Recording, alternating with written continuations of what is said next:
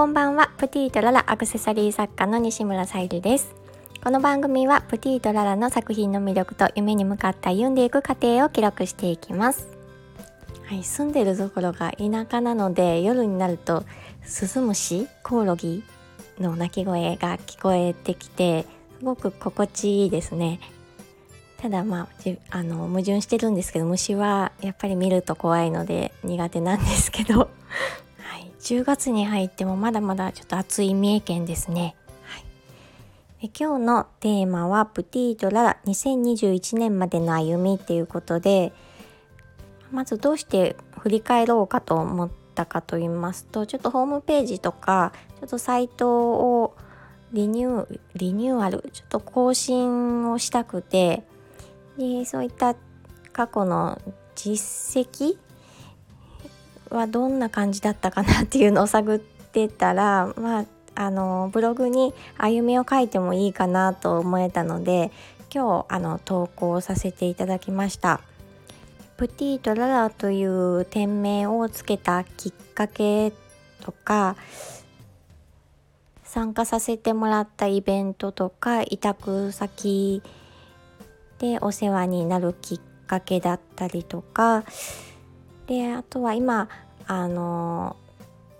店舗を持たせてもらってるんですけど、まあ、今実際ちょっとあのそちらの方に力を注げてないというか時間がない状況で、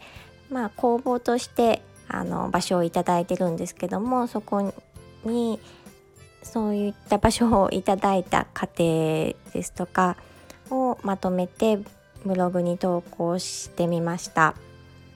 でまとめてて思ったんですけどやっぱり記録しておくことって大事だなと思いました。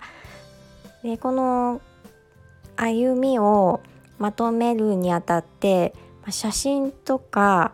いつだったかなっていう記憶も本当に曖昧でちょっと探すのに苦労したりとかもしたんですけど、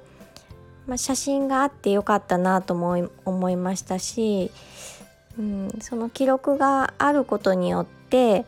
まあ、その時はねあの必死で動いてることなので気づかないんですけど後にそれが実績になったりして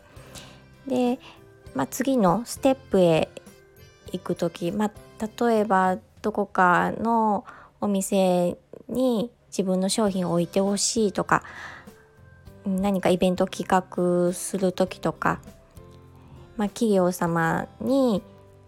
実績として写真とかあると次のステップへの信頼につながるので、まあ、ぜひあの活動している方はそういった実績を記録として残していくことをお勧めします。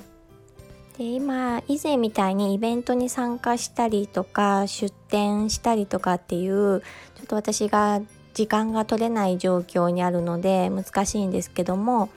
まあ、でもその振り返っていく中でやっぱり外に出てイベントやポップアップで店舗活動できるような活動をしていきたいなってやっぱり思ったのでまああの今できることを準備してそこに向かっていきたいなと思っています。是非概要欄にブログの方を貼り付けましたので見ていただけると嬉しいです。今日も聞いてくださりありがとうございました。プティとララさゆりでした。